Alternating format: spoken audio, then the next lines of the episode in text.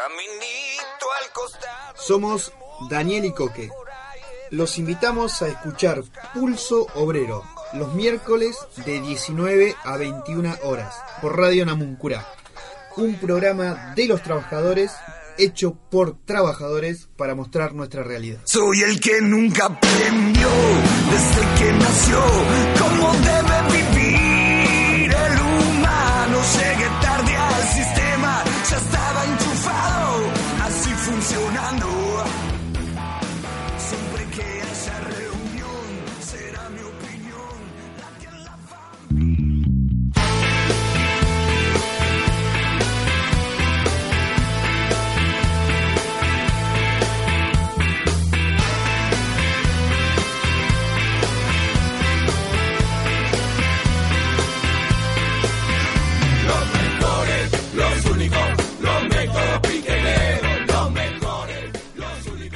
Bueno, buenas, buenas. ¿Cómo anda eso? Buenas tardes. Buenas tardes. eh, otro miércoles en Pulso Obrero.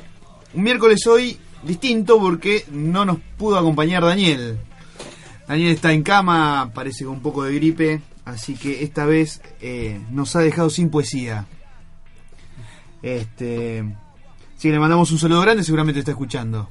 Efectivamente, se debe estar haciendo algún remedio, eso, los yuyos que tiene ahí en su jardincito. Seguramente se está haciendo un tecito. No, le sobran las pastillas, compañero.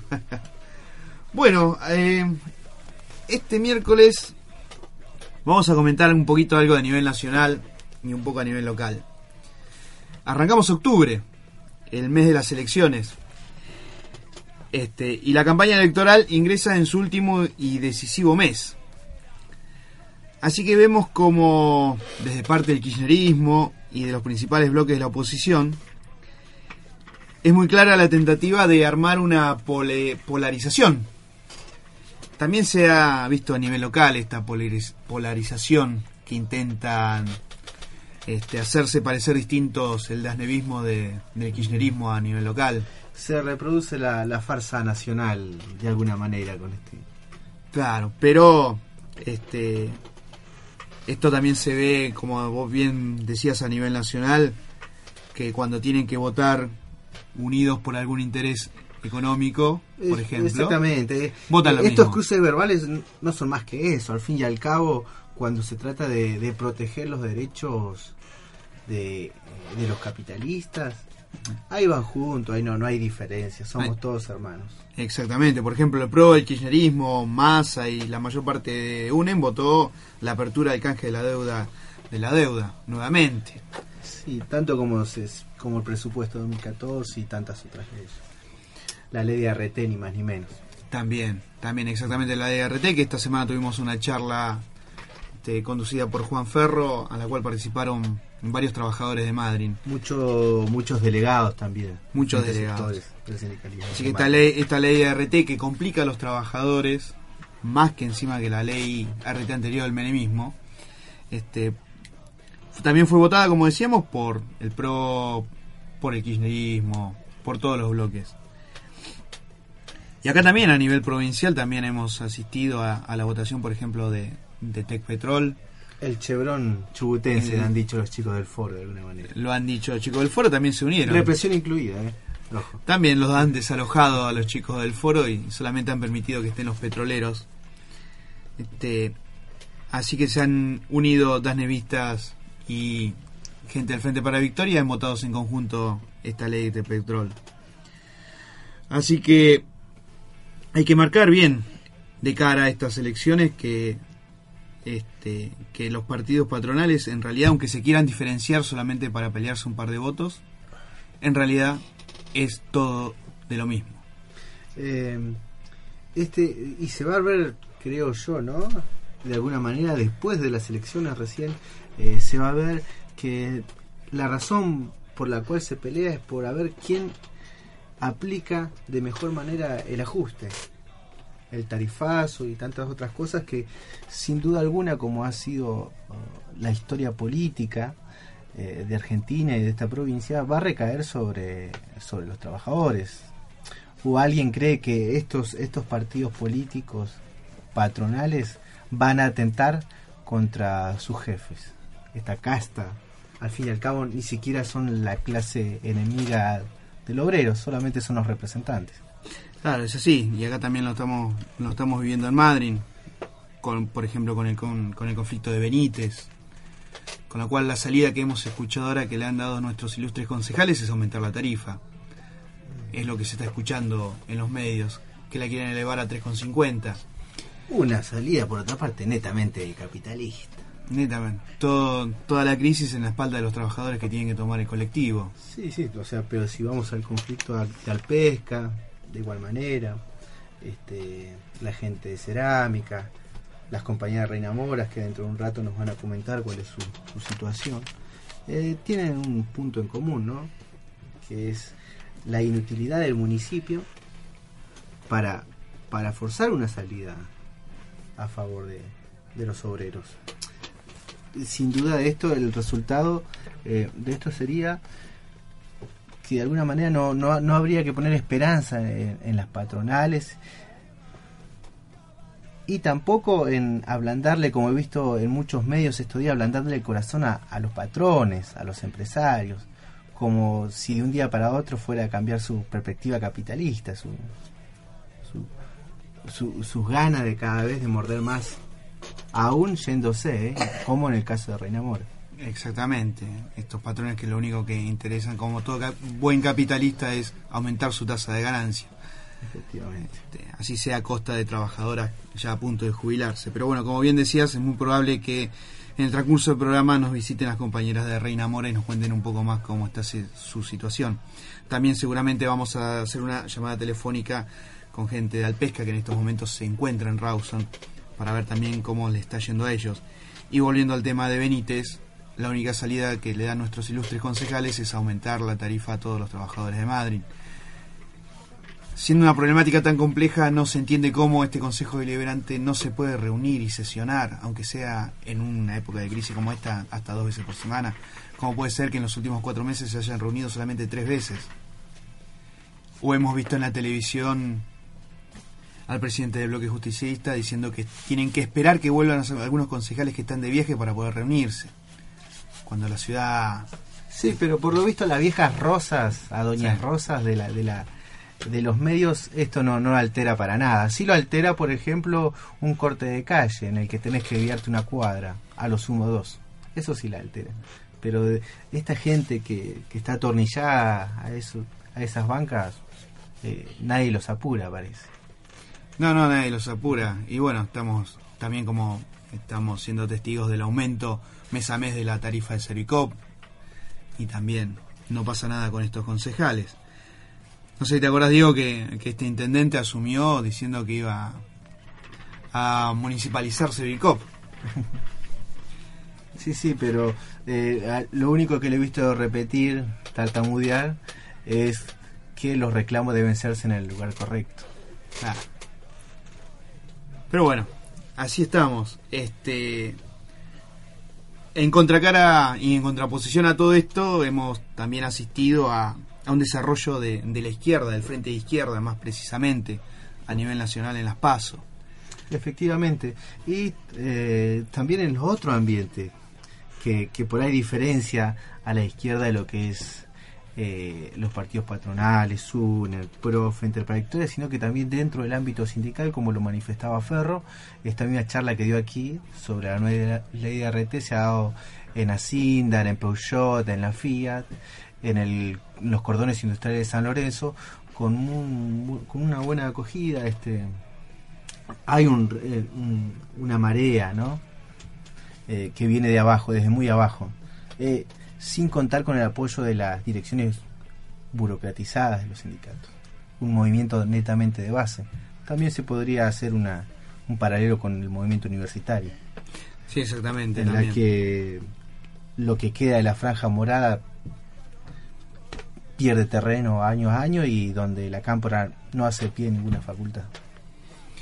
Sí, sí. Este, como bien decías, en la universidad no hacen pie, en los trabajadores también se ha dado un, una gran, un gran vuelco hacia la izquierda. Se ha notado en los pasos y en las expectativas para estas elecciones de octubre. A todo esto, por ejemplo, el Frente de Izquierda ha acordado con los, tres partidos que lo conforman, un manifiesto político electoral. Sí, sí, muy interesante, desarrollado, extenso, como, como debe ser eh, un manifiesto que va, eh, va apuntado hacia la clase obrera, hacia la juventud, ¿no? No, eh, más allá de los eslóganes y, viceversa. Este, y te- tendremos la oportunidad de, mostrarlos eh, este sábado a las 3 de la tarde estaremos ahí en la plaza principal este, dando a conocer este manifiesto. Es, esperemos que al que escuche el programa o que vecino que, que se siente interesado que se acerque y converse. Un claro, es un extenso, como decías, un extenso manifiesto eh, frente a estas elecciones. Este, y lo vamos a estar repartiendo y discutiendo en la plaza este sábado a partir de las, de las 15 horas. Esperemos que el tiempo nos acompañe, supongo que sí. Este, para poder, este, ya que no tenemos la posibilidad en Chubut, en estos momentos de, de poder eh, votar a un frente izquierda, este, sería bueno igual que los vecinos se, se interesen en lo que propone a nivel nacional estos tres partidos que digámoslo por ejemplo está el PTS el Partido Obrero e Izquierda Socialista conformando este frente de izquierda que ha tenido un salto ha, ha superado el millón de votos en las PASO. Y que aspira a duplicar, no hay que olvidarse que de elección en elección se nota el increciendo de la, la votación a favor de- del frente de izquierda, ¿no?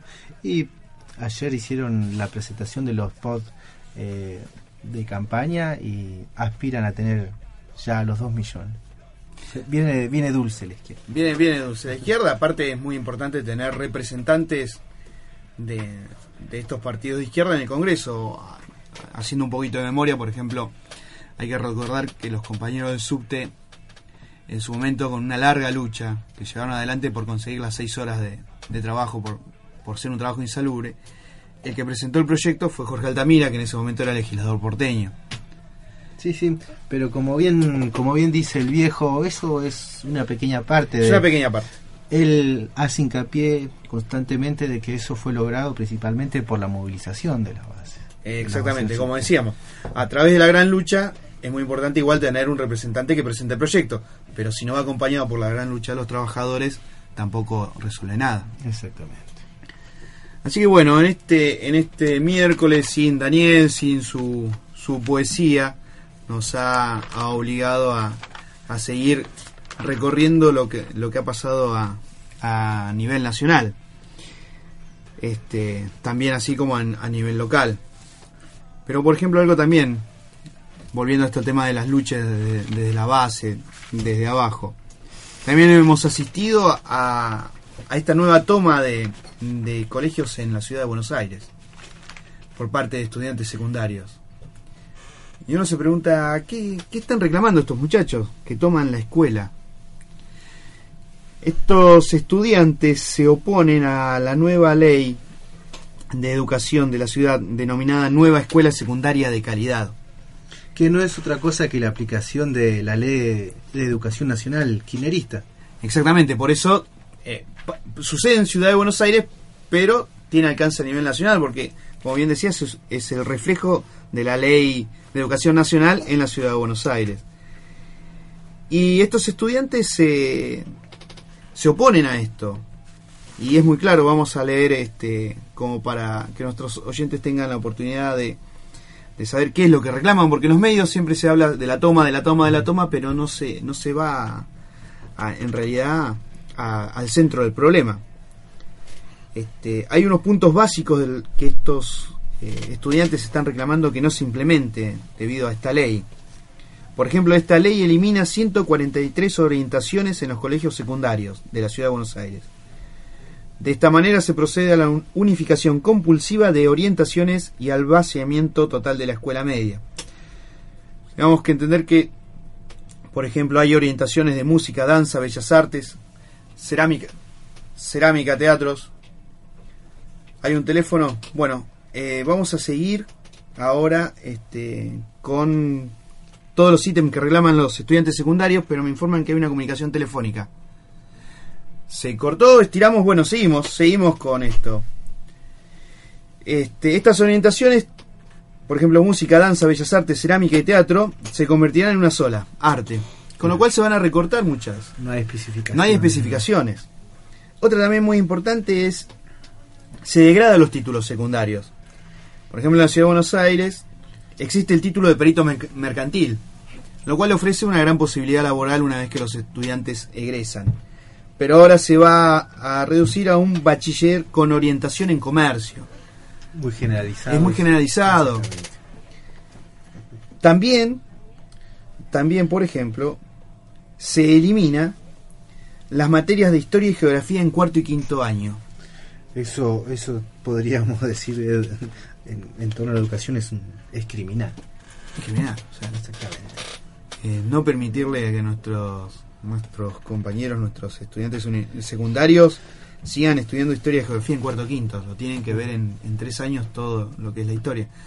Y así después también vemos como, como no sabemos este, quiénes han sido, por ejemplo, Sarmiento, San Martín. este, Los grises de la historia. los grises de la historia, algo muy por arriba, algo rápido y que no pregunten mucho. También esta nueva ley elimina contenidos específicos de las escuelas técnicas. Le sacan, por ejemplo, horas a dibujo técnico. A ver, sos estudiante de una escuela técnica. Por ejemplo, este, un técnico mecánico y tenés que dibujar las piezas y te sacan horas de dibujo técnico. También vas a estar complicado cuando busques un- una salida laboral. Otro muy importante para una escuela técnica, por ejemplo.